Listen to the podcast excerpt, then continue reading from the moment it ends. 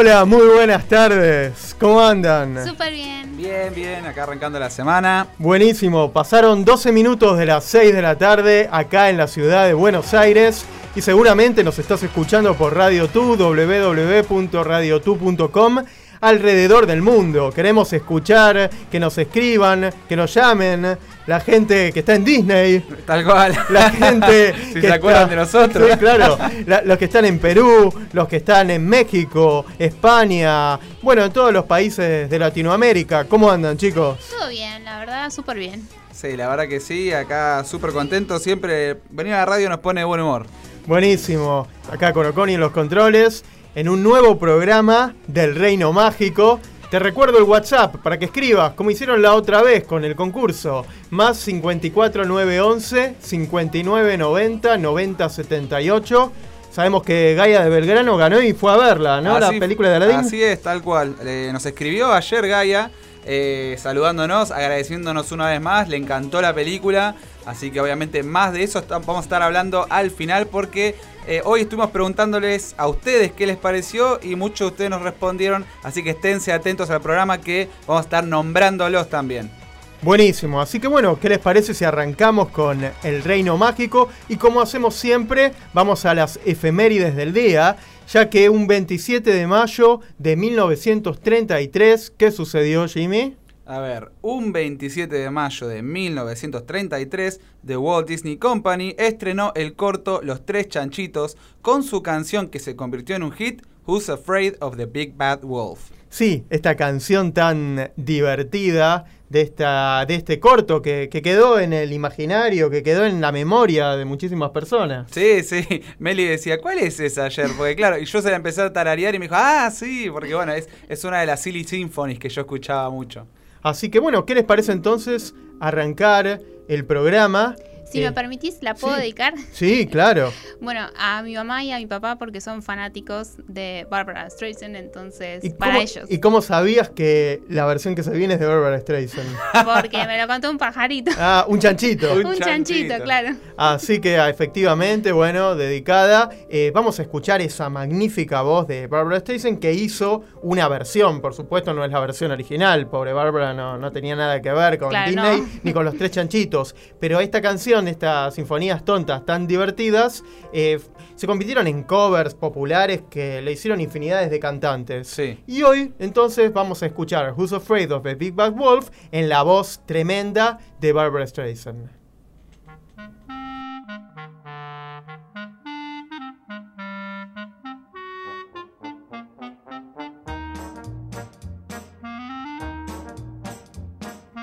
Who's afraid of the big the big bad wolf? Tra la la la la. Long ago there were three pigs, little uh, handsome pigs. For the big bad, very big, very bad wolf, they did not give three figs. Now number one was very gay, and he built his house with hay. With a hey hey toot he blew on his flute, and he played around all day. Now number two was fond of jigs, and so he built his house with twigs. Hey diddle diddle, he played on his fiddle and lady pigs. Number three said nix on tricks. I shall build my house with bricks. He had no chance to sing or dance, cause work and play don't mix. Ha ha ha, the two little, two little pigs just winked and laughed. Ooh, who's afraid of the big bad wolf? The big bad wolf, the big bad wolf. Who's afraid of the big bad wolf? Tra la la la la. Came the day when fate did frown, and the wolf blew into town. With a gruff puff puff, he puffed just enough, and the hay house fell right down. One and two were scared to death of the big bad wolfie's breath. By the hair of your chinny chin, I'll blow you in, and the twig house answered yes. No one left but number three to save that piglet family. So when they knocked, he fast unlocked and said, Come in with me. Now they all was safe inside, but the bricks hurt Wolfie's pride. So he slid down the chimney, and oh, by chimney in the fire, he was fried. Oh, oh, oh, the three little free little pigs just winked and laughed. Ha, who's afraid of the big bad wolf? The big of the big bad wolf? Tra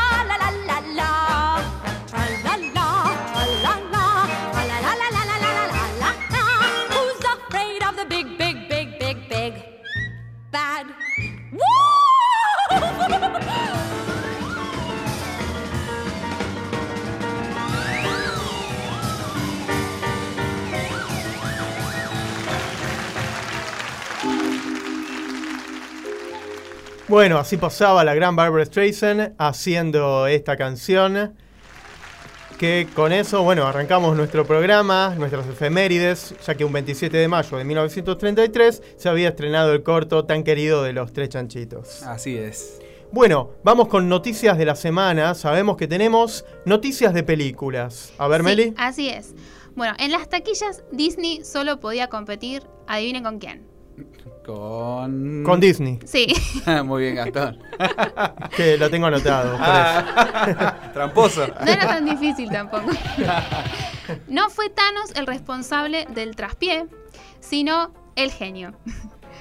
Entre el jueves y el viernes, Aladdin triplicó en convocatoria al seleccionado de superhéroes de Marvel que retrocedieron al segundo lugar, casi compartido con los puños de John Wick y el cuento de la comadreja. De todas maneras, nadie le quitará por ahora a Avengers Endgame la ventaja galáctica que sacó sobre todos los demás en la actuación, perdón, en la acumulación de entradas vendidas de más de 3.600.000, según números de Ultracine. Parece difícil que llegue a los 4 millones, la cifra mágica que por ahora tiene como único dueño histórico a la película de Los Minions, aunque no lo crean. Miren, Mientras tanto, Avengers con 2.650 millones le viene pisando los pies a Avatar, que tiene 2.788 millones, o sea que están ahí nomás. Todavía propietaria de la marca máxima de todos los tiempos en materia de recaudación planetaria para una sola película. O sea que Avatar todavía sigue primera. Vamos a Avengers. No sé, ¿lo destronará? ¿Ustedes qué opinan? Y yo Todavía sí, queda sí, tiempo, todavía o sea tiene que sí. tiempo. todavía queda tiempo, yo espero que sí. Bueno, tenemos también otra noticia. Después de que Disney lo echara, James Gunn dice que es mejor persona. ¡Oh, qué tierno! Tiene que decir eso. Claro, no le queda otra. El último año ha sido una montaña rusa para James Gunn, como todos sabemos, quien fue despedido de la tercera entrega de Guardianes de la Galaxia Volumen 3 en julio por unos tweets viejos en medio de un clima complejo de denuncias y justicias, pero también de mucha sensibilidad, antes de ser finalmente, y tras el clamor popular y actoral, recontratado en marzo. Pero el guionista y director, que estuvo a cargo de las primeras dos películas de Guardianes, con la que consiguió el éxito entre la crítica y la taquilla, dijo que la experiencia ha sido aleccionadora. Según sus palabras, soy una mejor persona de lo que era el año pasado, dijo Khan. ¿Ven que la gente a veces cambia? Me ha vuelto más creativo y enfocado en las cosas que realmente me importan, que son mis amigos, mis relaciones y las películas que estoy haciendo. buenísimo. Bueno, tengo noticias de los parques. Escuchen, presten atención, ¿eh? A ver, esto es lo que me interesa, vamos. Sí. Un abogado se pone su traje de Stormtrooper para ir a Disney. Así como lo escuchan, un abogado penalista famoso de los Estados Unidos, Doug Ridley, que tiene 47 años, confesó que se pondrá su uniforme de Stormtrooper con su club de fans para ser uno de los primeros visitantes de Star Wars Galaxy Age que abre el 31 de mayo en Disneyland.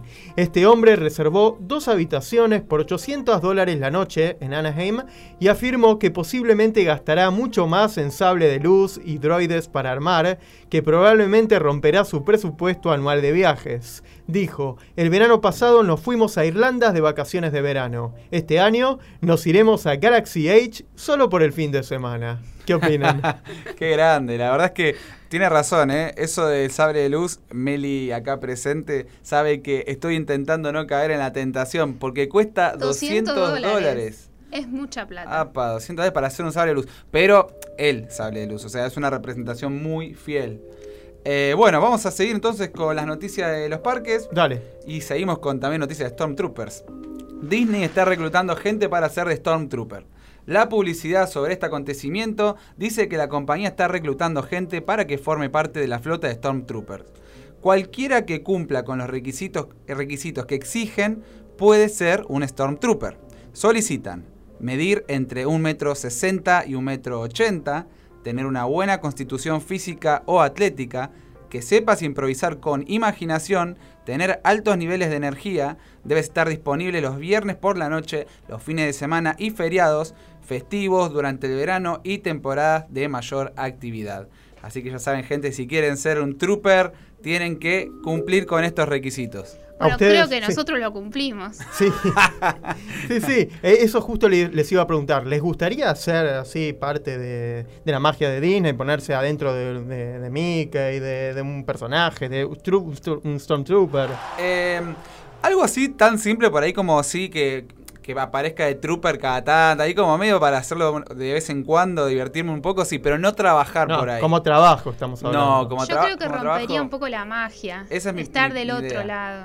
Claro. Sí, hay gente que te, hay gente que no le molesta tanto, porque obviamente a fin de cuentas todos sabemos, ¿no? Que hay, hay una persona abajo de esos disfraces, pero a mí me rompe un poco No, la yo no ilusión. sabía. Claro. Me rompiste la ilusión. Me rompe un poco la ilusión todo eso. Y Así- igual pagan, creo que 10 dólares la hora, una cosa así. sí, sí, Sí. Otro, por otras razones Claro. por las cuales no lo haría. El, salario. El sueldo, sí. ¿Son bajos lo- los salarios? de- Sí, Sí. sí, hay, hay unos documentales muy buenos para ver, incluso en YouTube. Estuve viendo algunos que subieron, eh, donde hablan directamente de los cast members, donde dicen que el trabajo es muy bueno, o sea, en cuanto a lo que es eh, cómo tratan a, a los cast members y demás, dicen que se sienten muy bien en su lugar de trabajo, pero que la remuneración es pésima y que es eso lo que ellos quieren. Ellos dicen, yo no quiero dejar mi trabajo porque me gusta lo que hago, pero sí quiero un aumento de sueldo. Claro. Incluso dentro de poco podemos invitar a los chicos de The Festive Couple, que ellos son, este, o sea, trabajan en Disney y en Universal, y nos pueden contar la experiencia de ambos, porque para ellos, por ejemplo, nos han contado a nosotros que es mucho más cómodo trabajar en Universal por el trato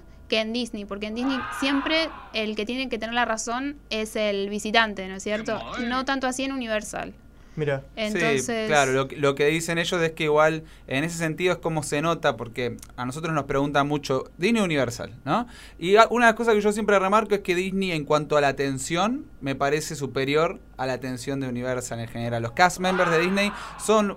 O sea, están más preocupados porque el, digamos, el visitante esté bien, la esté pasando bien, que por ahí nos pasó con Mel, incluso en nuestro último viaje nos sorprendía, para entrar a la gente a las atracciones o acomodar filas, en Universal estaban a los gritos, como si fuésemos ganado.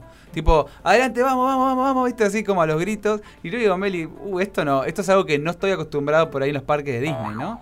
Hay otra organización por ahí. Entonces puede ser, ellos lo que contaban era eso justamente, el hecho de que en Universal por ahí eh, se sienten más cómodos eh, entre ellos, entre compañeros, cosa que en Disney por ahí hay otra, otra Claro, onda por ahí. incluso dicen que en ¿no? Universal, por ejemplo, el entrenamiento es bueno. Tres cositas y después pásenla bien, diviértanse. Y en Disney no, son como cinco llaves que le llaman, Sí. un- una cosa así, y las tienen que cumplir a rajatabla y en ese orden. O sea, es como que está todo muy Sí, estructurado. muy cuidado y muy O estructurado. sea, ¿y un, un sueldo tienen idea de un sueldo a fin de mes de una Mm, persona? A fin de mes no, porque encima esta gente estamos hablando de Festive Couple, son Dave y Claudia. eh, ellos trabajan en Disney Springs, en realidad, son meseros en uno de los restaurantes de Disney Springs, así que no son, por así decirlo, cast members, sino que ellos me contaban que hay como diferentes grados, tienen diferentes niveles. Lo que, la que sí es cast member es Liana de Pasaporte Disney. Ah, es verdad. Ella sí es cast member, ella trabaja todo en lo que es atención al cliente telefónico, eh, así que ella sabe, ella sí puede llegar a hablarnos más de un sueldo. Bueno, ya, ya vamos a indagar Sí. próximamente en todo eso que es súper interesante. sí, Ahora sí. tenemos más noticias de parques. Sí, el castillo de la Bella Durmiente en Anaheim ya abrió sus puertas al fin. Desde el viernes 24, el castillo de la Bella Durmiente en Disneyland, Disneyland Anaheim ya abrió sus puertas después de una restauración. A principios de este 2019, la icónica construcción cerró sus puertas para recibir una lavada de cara. Ahora luce con nuevos ajustes, colores y el resplandor que ha conquistado a miles de visitantes. La anterior remodelación que tuvo esta, este castillo fue en el 2004 para el 50 aniversario del parque y ahora esta se sumará a la llegada de, su, o sea, de la nueva área de Star Wars Galaxy Edge. Bueno, buenísimo. Yo tengo una noticia más. Seguramente a Jimmy le va a interesar muchísimo. Porque Disney mostró el mapa de Star Wars Galaxy's Edge. Sí, sí. Eh, el próximo viernes 31 de mayo. eh, Star Wars Galaxy Edge abrirá sus puertas oficialmente en Disneyland Resort y para ello ya está listo el mapa de la nueva zona. La expansión terrestre de un solo tema más grande y con la tecnología más avanzada en un parque de Disney entrará en un planeta remoto lleno de vistas, sonidos, olores y sabores.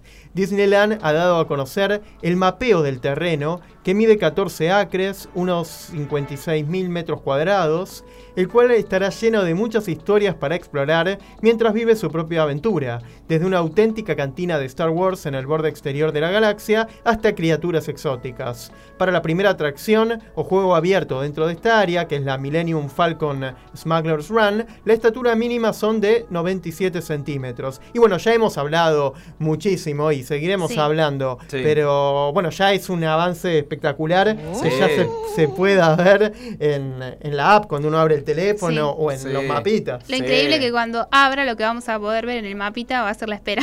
Ah, Sí, eso también. Yo ya tuve, estuve viendo, la verdad que estoy súper ansioso. Este fin de ya vamos a tener más novedades con la apertura en Disneyland, ¿no? Pero yo ya estuve viendo algunas de las personas que pudieron visitar eh, Galaxy's Edge, así como especie de prensa, donde les dejaron, les hicieron dejar sus celulares para no sacar nada de fotos ni nada, que comentaban que. perdón, que comentaban que que es una, una sensación mágica, que directamente no sentís que estás en Disneyland. Entrás a este planeta, ¿sí?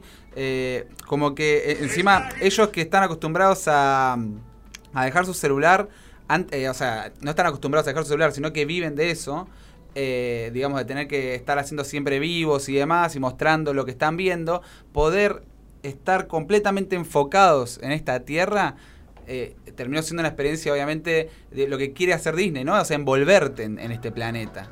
Eh, dice que, que la, la cantina es increíble, lo que sí mucha espera para poder consumir algo, que lo de Millennium Falcon es una cosa que no se puede no se puede explicar y eh, que los locales que tienen tienen unos puestitos como si fuesen atendidos por lugareños de ahí. Es como si entraras vos a una especie de aldea donde vas a encontrarte con lugareños que te quieren vender su- sus productos hechos a mano por ellos como por ejemplo peluchitos o vasijas o eh, tazas. Las in- incluso las tazas están mostrando que parecen como si estuviesen hechas como con como se llama con arcilla no una arcilla que es de ese planeta Claro, bien artesanal. Bien, viene la cuestión. claro, exactamente. O sea, todo se ve muy artesanal. Eso es. Buenísimo, bueno, ya van a seguir llegando más noticias. Sí. Hace mucho que no hablamos de noticias de series de Disney o de, de series, pero locales, que Sí. tienen que ver con nuestro país Sí. y, que, y que son exportadas al mundo o que estamos próximas a ver, que no Sí. tienen que ver a lo mejor con la animación, sino con otro tipo de contenido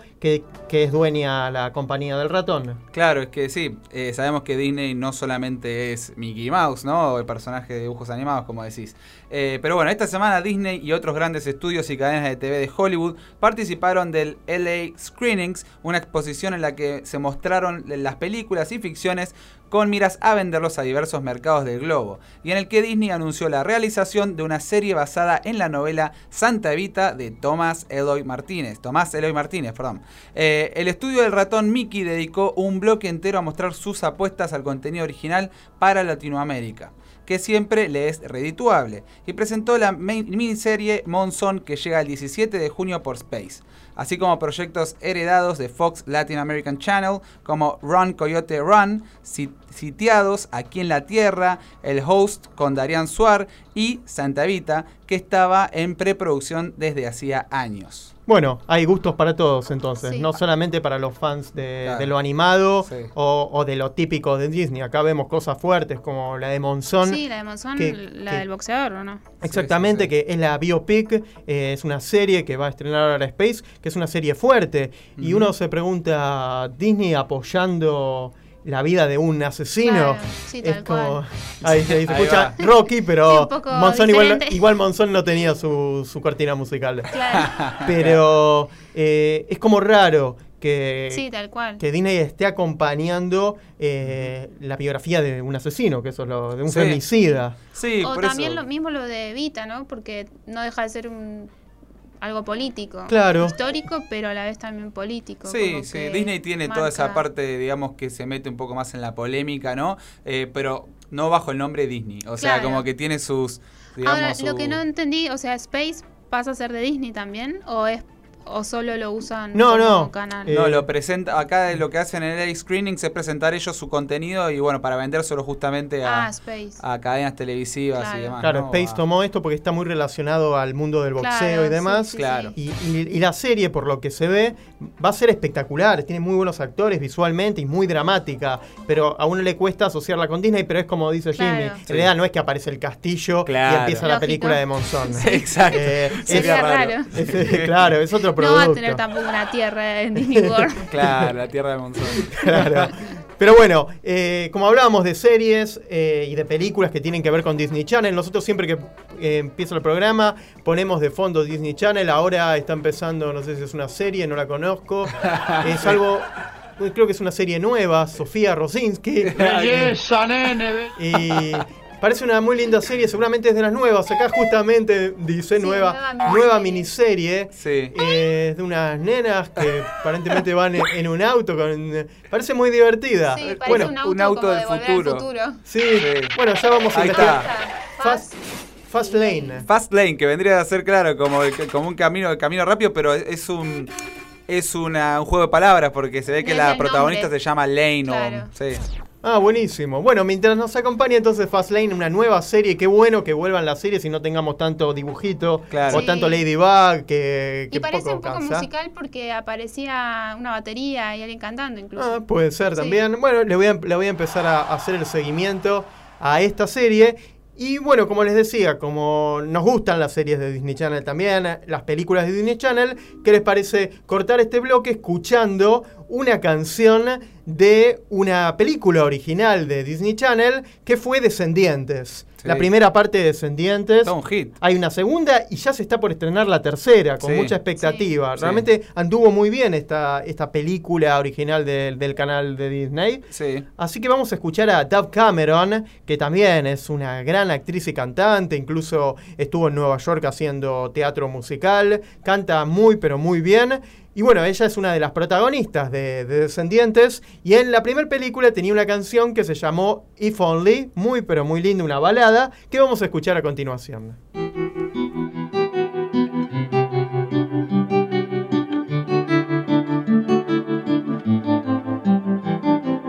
A million thoughts in my head. Should've let my heart keep listening.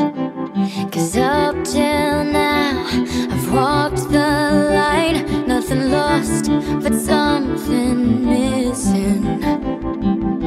I can't decide what's wrong, what's right, which way should I go? If only I knew what my heart was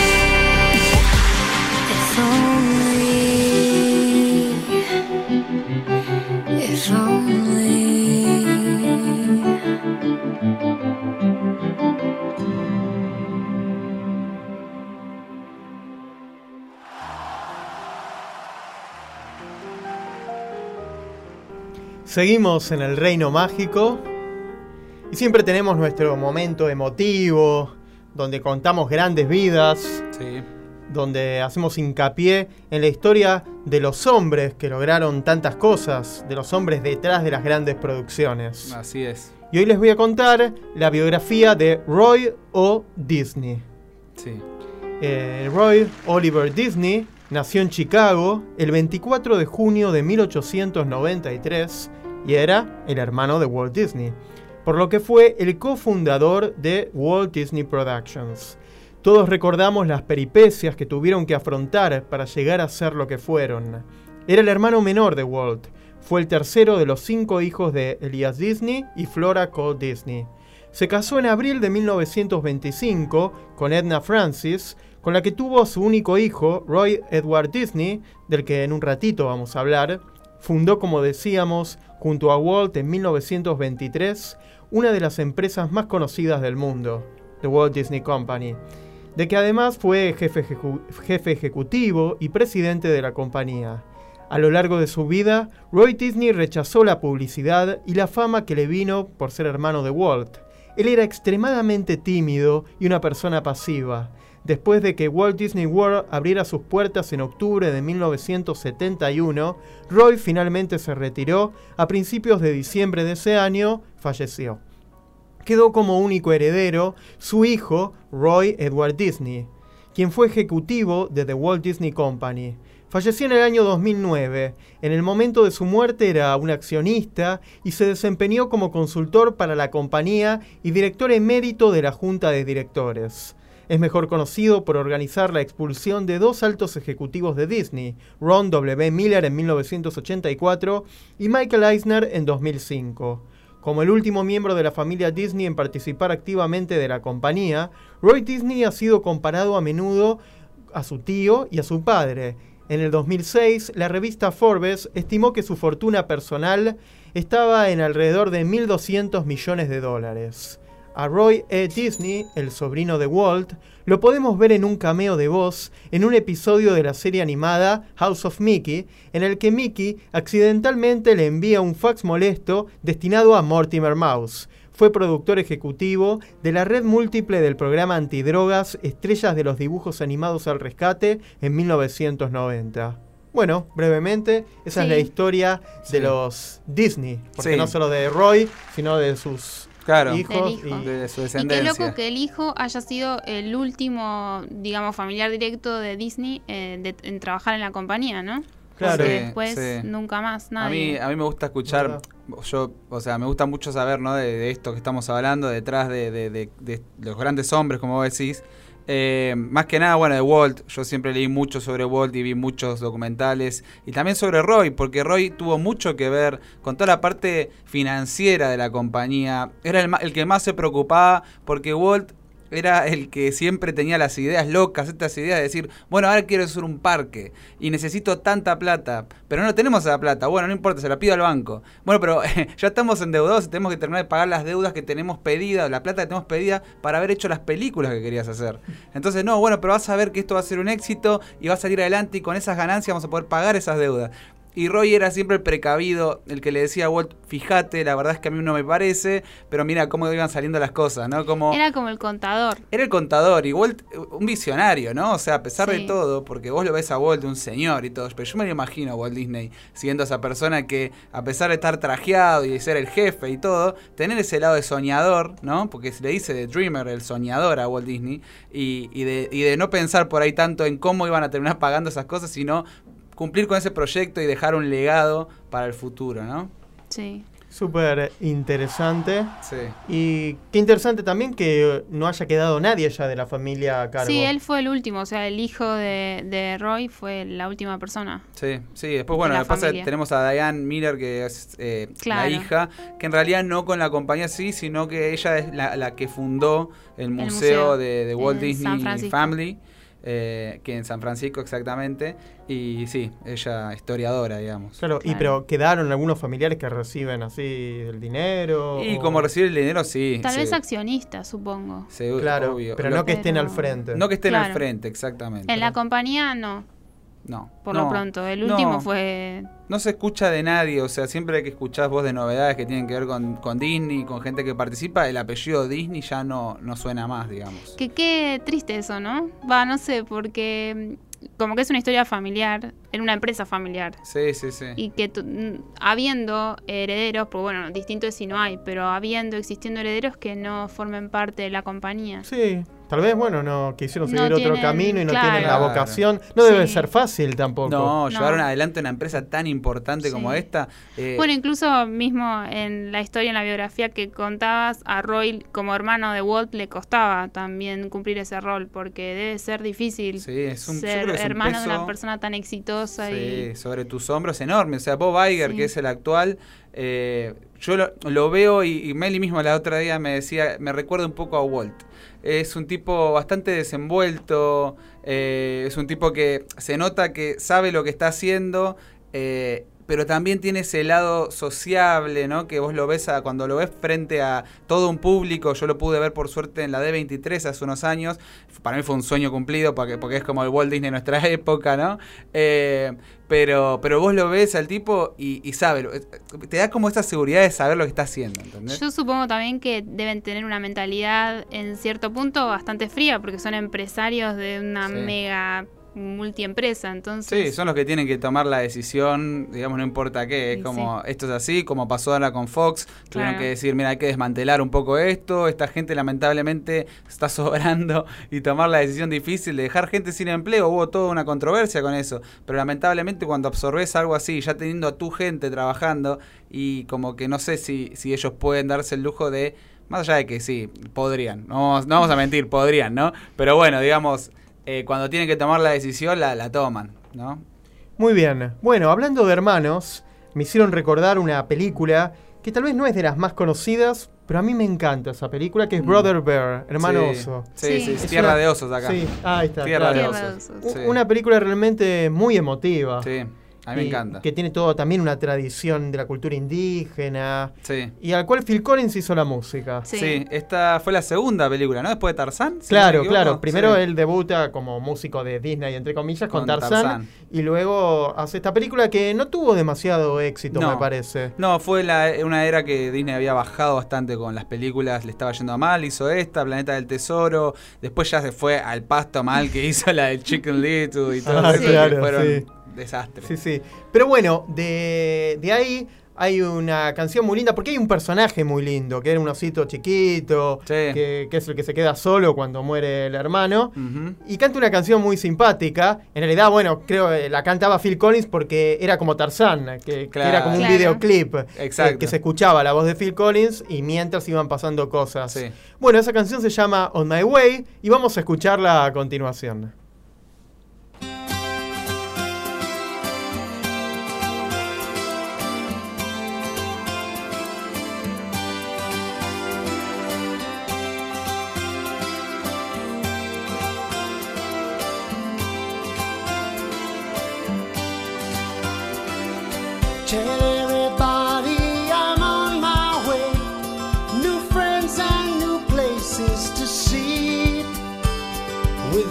Skies ahead, yes, I'm on my way.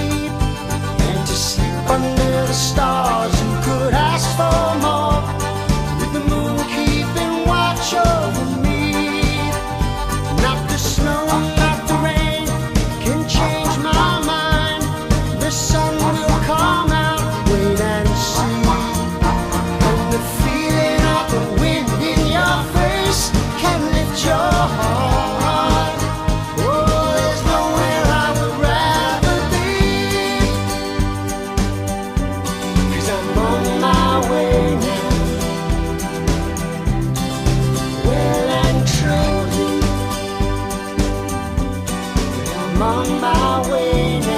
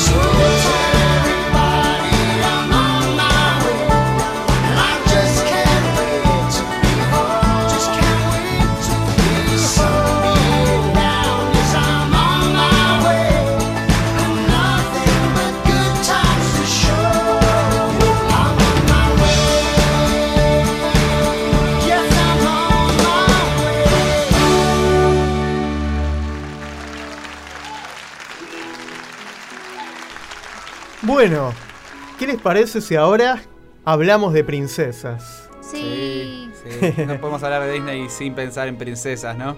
tal cual. Y aparte de Cenicienta, que es mi favorita. Muy bien. Bueno, Cenicienta es la protagonista principal de la película animada que lleva su nombre, estrenada por Disney el 15 de febrero de 1950, un día después del Día de los Enamorados. Oh, Ah. casualidad.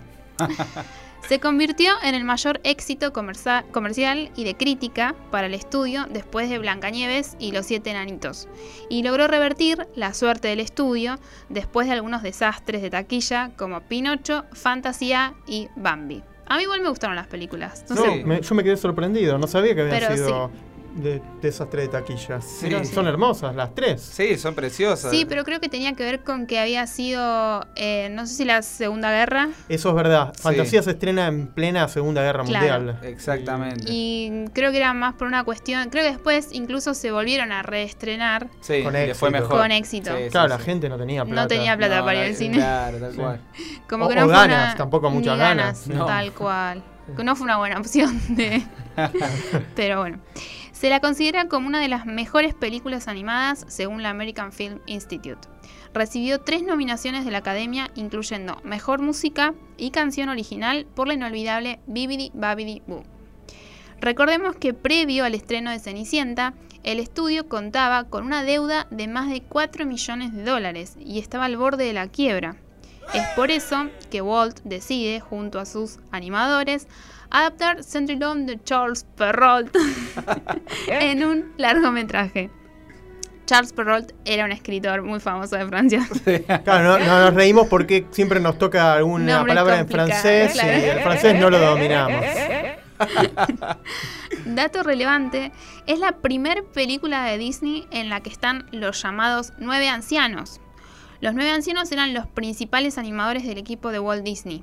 Ellos fueron los pioneros en la producción de animaciones en la compañía de Walt Disney en su época de oro. Saben, el nombre fue creado como una broma en referencia a cómo el presidente Roosevelt llamaba a la Suprema Corte. Mira, Pero con el tiempo se formalizó en los estudios Disney, ya que, o sea, en algún pro- o sea, más en el futuro vamos a hablar de The Nine Old Men. Sí, interesante, ¿eh? sí, sí, sí, es un tema muy interesante. Haciendo hincapié en la princesa de este cuento, todos conocemos la historia original de 1950, ¿no? Sí, Sí, claro. obvio. De un padre viudo que se casa con una señora, Lady Tremaine, Man. que también es viuda y que tiene dos hijas, Gisela y Anastasia. Todos recordamos que al fallecer el padre, estas tres le hacen la vida imposible a Cenicienta, humillándola y maltratándola permanentemente. Sí. Por otro lado, en la otra punta del reinado, mientras estos acontecimientos se están desarrollando, un rey decide que su hijo se tiene que casar y que tiene que tener hijos. Así. O sea, lo determinó. Entonces organiza una fiesta a fin de encontrarle una esposa. Que después de una serie de eventos desafortunados que todos hemos visto, Cenicienta concurre a la fiesta con la ayuda de la hada madrina. El príncipe se enamora a simple vista de Cenicienta, todo tan fácil parece en Disney, ¿no es cierto? y en el momento crucial, ¡zas! Se hacen las 12 y Cenicienta vuelve a ser una plebeya. Huyendo de la inminente realidad, pierde uno de los zapatos de cristal.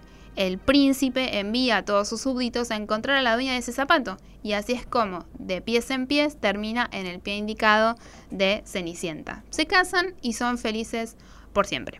Sí, sí, tal cual, bueno, el, el clásico cuento de Charles Perrault. Claro, exactamente. Seguramente alguna modificación la habrán hecho como hacen siempre, Sí. pero me suena a que en aquella época eran como más fieles a los cuentos. Sí. Sí, incluso él está adaptada más al de Char- Charles Perrault y no tanto al de los hermanos Grimm, que no sé si recuerdan que le cortan el pie a una de las hermanastras Sí, para que ella- le entre el ella- ella zapato. misma, ella misma se corta. Exactamente, ella misma se corta el pie para que le- el talón creo que era, ¿no es Sí, cierto? el talón, sí, horrible. O sea, súper y, otra, y sangriento. la otra me parece que el pulgar, algo así Sí. era, no me acuerdo ahora exactamente. Pero duro, duro. Y, lo- y los pájaros le pican los ojos. Un- Un horror la historia. Tal cual. Terrible, pero bueno, volvamos, volvamos. Tal cual. Como dato extra, en el live action del año 2015 nos revelaron nuevos datos. ¿Saben por qué Lady Tremaine, Tremaine Anastasia y Drisela, más o menos, la apodan Cenicienta? ¿No? Porque al ver su ropa y su cara llena de cenizas, deciden cambiar su nombre y ponerle de nickname Cenicienta. Según esta película, el real nombre de, de ella era Ella. Sí. Y también en este film el príncipe tiene nombre y se llama Kit en vez de Prince Charming. Sí, todos lo llamamos, claro, el príncipe encantador, pero nadie, Claro. nadie- los demás príncipes tienen un nombre, exceptuando él y eh, el de Blancanieves. Son los dos príncipes que no sabíamos. Igual no se inspiraron mucho con el nombre porque Kit me suena tipo a Kit de neceser o una cosa así. Por otro lado, vieron que Disney se caracteriza por hacer guiños de otras películas y poner los He and Mickey dentro de una película en particular. Sí, En Cenicienta de 1950 tenemos guiños y también tenemos Mickeys escondidos. ¿Quieren saber dónde los podemos encontrar? Sí. ¿dónde? ¿Recuerdan esa escena donde Cenicienta está cantando mientras limpia el suelo y se empiezan a formar unas burbujitas? Sí, Bueno, tres burbujas en el aire forman la cabeza de Mickey Mouse. Y en relación a los guiños, encontramos un guiño a Wendy en la escena en la que el príncipe persigue a Cenicienta. Se puede ver que es bloqueado por varias doncellas. Una de ellas tiene el mismo peinado de Wendy, Darling, en Peter Pan. O sea que se supone que es Wendy. mira. O está haciendo Disney Bound de Wendy. con- Claro, Disney Band de Wendy, Claro, sí, sí. También recuerdan en el final de la película cuando Cenicienta besa al rey en la frente. Sí. Bueno, esa escena se hizo en honor a Blancanieves cuando ella es muy típica esta escena cuando besa en la frente a Tontín. Sí, mira. Ah, pero no sabía que venía de ahí la. Sí. Y si no, la la hacemos que venga de ahí. Sí, viene de ahí la referencia, gente. Muy bien. Retirado los pelos, pero viene de ahí. ¿Dó- ¿Dónde podemos encontrar a Cenicienta en los parques? Bueno, en Magic Kingdom, en el Princess Fairy Tale Hall, nos podemos sacar la foto con Cenicienta y obtener su autógrafo. Esto es en Fantasyland, tiene Fast Pass y Photopass también. Eh, también la encontramos en Cinderella's Royal Table Princess Meal, o sea, es desayuno, almuerzo y cena. Esto es pago, es en el castillo. En este restaurante, Cenicienta es la anfitriona y se encuentra junto con otras princesas invitadas. Van pasando de mesa en mesa y uno se puede tomar una foto y firman autógrafos y también, también podés charlar un ratito con cada una de ellas. También con el mismo sistema la encontramos en Disney Grand Floridian Resort, en Cinderella's Happily Ever After Dinner en 1900 Park Fair.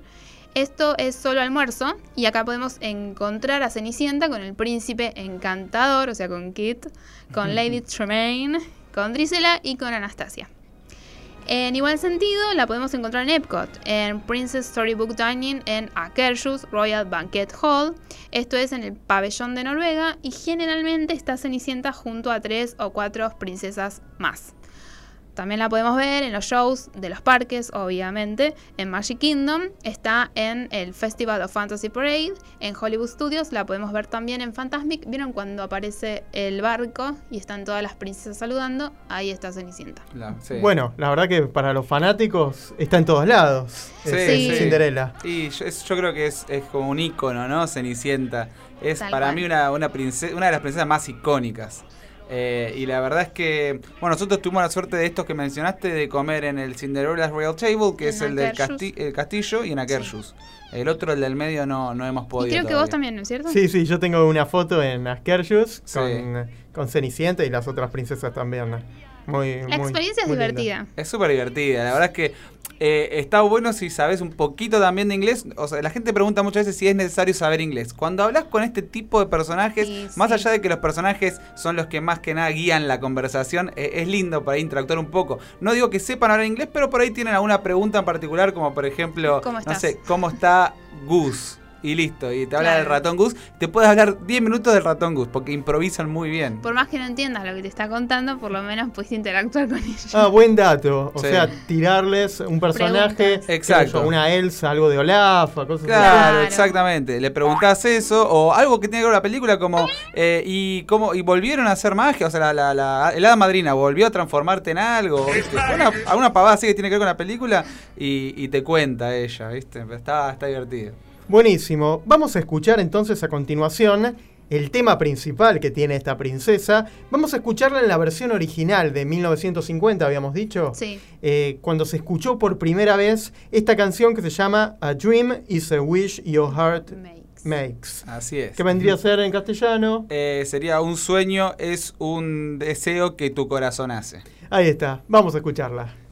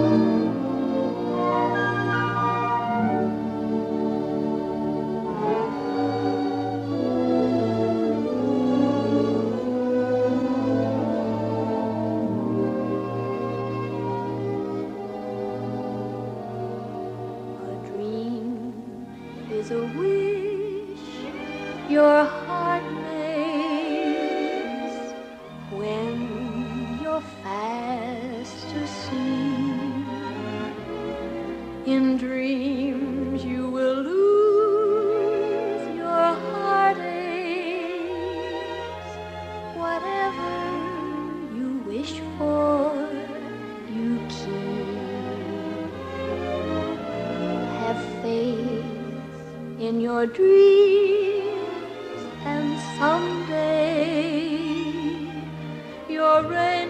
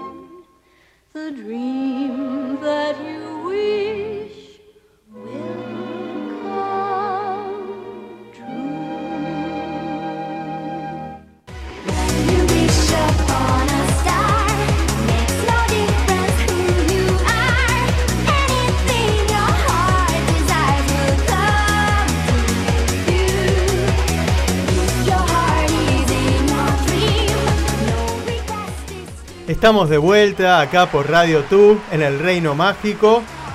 Y estaba pensando que hace mucho que no hablamos de Universal.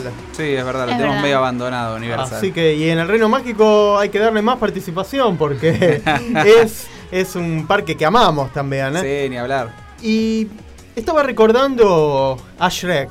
Shrek nos conquistó a todos cuando se estrenó la película, que fue la primera película casi de los estudios DreamWorks. Sí, sí, sí. Eh, ese ogro, esas historias, mientras hablábamos de Cinderella, me acordaba de las princesas y todo, y cómo dio vuelta Tal los cual. cuentos de hadas. Sí, cómo le quitó un poco, ¿no? Esa pureza que tienen y las- los hizo más relacionables. O la belleza.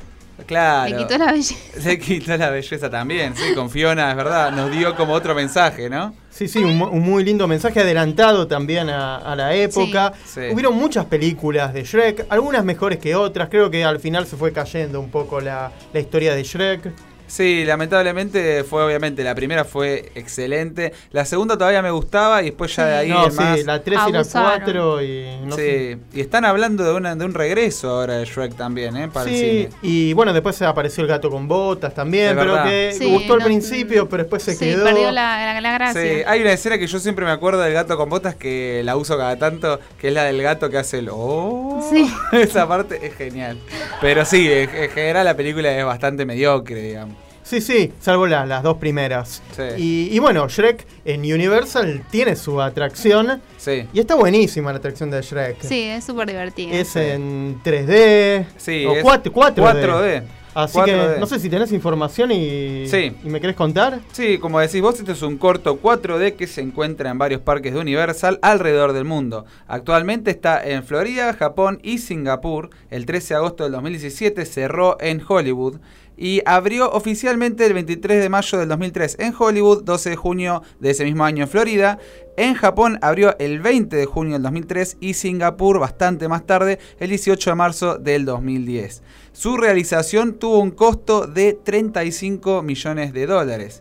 Así que bueno, eso es más, más, más o menos, digamos, ¿no? Para que tengan un pantallazo general de dónde pueden encontrar esta atracción, porque ni yo sabía que está en tantos parques de Universal alrededor del mundo. Sí, Eh, eh, recordemos un poquito cómo es. Sí. eh, que uno entra, que Sí. es como una especie de casa. Como un- estás, entras y en realidad, claro, estás como en, el en un calabozo, ahí donde están los, los tres chanchitos, está Pinocho en una jaula. Está muy bueno el show de, digamos, previo a entrar a, a la, a la sala, que entras a una sala de cine. Eh, Claro, está el, el espejo que nos habla. Está el espejo que nos habla, claro. Están, son como que fueron capturados por eh, Lord Farquaad.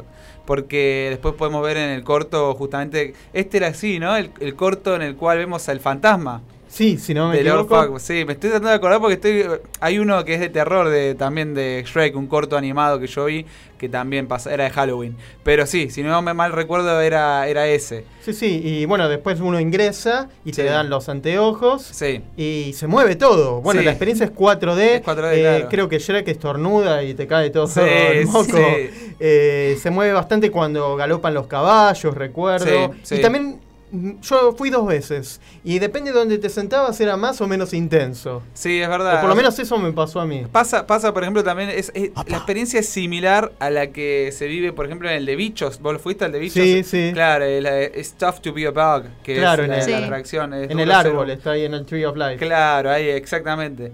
Eh, bueno, la es una, una onda así y sí, los asientos dependiendo de dónde estés puedes llegar a sentir un poco más, un poco menos. Eh, no sé si era en esta en esta atracción era que se sentía como que pasaban los, los ratoncitos ciegos. Exacto. Sí, ¿no? Y, de abajo Sí. sentís algo como si hubiera ratones abajo del asiento. Sí, sí, pues hace tantos años fui. Lo que pasa con esta atracción es que es genial, pero por ahí se vas una o dos veces y ya está. Es como que. No tal, es, tal vez quedó antiguo. Quedó medio Sí. antigua. Porque, ¿qué pasa? Hoy vas al cine y todos los cines tienen 4D ahora. Vos vos querés ir a 4D, podés ir al cine a verlo. En ese momento era algo, es como pasa con el 3D, por ejemplo. También atracciones como Muppets 3D, que es de Hollywood Studios, eh, eran una locura en ese momento que hoy quedaron un poco como que no, te, sor- no tiene ese factor sorpresa. Tal digamos. cual, es cierto. Pero, pero bueno, me acuerdo, sí, Shrek se tira uno. Sí, es verdad, es verdad, sale el olor. sale el Sí, olor. como en Beach, el Como en Bichos sí, están planteadas Son las dos similares. muy, Muy parecidas. similares, En sí. otra época en Universal estaba eh, la de Terminator, que también era Claro. parecida, pero tenía un poco más de show en vivo. Sí, estaba buenísimo. a mí me encantaba Pero, Terminator. eh, y también estaba Querida encogía a los niños en Disney, Sí. que también era muy parecida, porque fue cuando explotó lo del 3D, después lo adquirió el sí, cine. no. Pero Sí. es verdad, uno iba a Disney y decía algo en 3D, 4D, que te mojaran, que te hicieran todas esas cosas, no Sí, existía antes. claro. Pero sí, con el tiempo ha quedado como un poquito antigua, pero no deja de ser divertida. No, ni hablar. No sé si están pensando por ahí, no sé si era en, en Universal Orlando que estaban hablando de cambiarla con otra atracción. Pero es así, sabemos como hemos leído en la historia de Universal, Universal es más de variar y de ir rotando sus atracciones, no tanto como Disney que las mantiene, digamos, fijas. Sí, aparte, bueno, Shrek se está un poco empezando a olvidar. Y sí. Sí, o sea, las nuevas generaciones ya, digamos, si los padres no le ponen la película de Shrek, ni saben quién es, Sí, ¿no? tal Pero- cual. Claro. Yo creo que, que los Minions eh, Claro, tomaron tomó ese lugar, lugar. es cierto. Es verdad eso, es cierto. Y también eh, dentro de poco va a pasar lo mismo, me parece, con los Minions, porque Y ahora sí. están apostando a lo que viene a ser la de la vida de las mascotas, están también con esas películas. Así que no sé, los Minions no sé si, si hay algún otro proyecto que se venga. Creo que Tenía escuché. entendido que sí, ¿no? Sí, sí, me parece Sí. que se viene una nueva de Minions. ¿Sí? Sí. Sí, Mm. pero los Minions se, te, te la están bancando Sí, bastante. sí, no sé, espero que no, no abusen tampoco como pasó con Shrek, ¿no? O sea, que, que traigan buen contenido. Claro. Eh, bueno, entonces vamos a cerrar este recuerdo Sí. de, de Shrek de 4D. Que si están en Universal, vayan y disfrútenlo y Sí. diviértanse. Y que seguramente va a seguir por unos años más. Sí. Hasta que lo reemplace otra nueva eh, atracción. Pero bueno, vamos a escuchar una canción de Shrek 2, que es un clásico de la música popular. I Need a Hero, que se escuchaba en la película Flashdance. Sí. Y, y en esta ocasión la cantaba Helada Madrina. Eh, realmente espectacular el tema y espectacular en aquella versión de Shrek. Así que ahí vamos. C minor, put it in C minor. Where have all the good men gone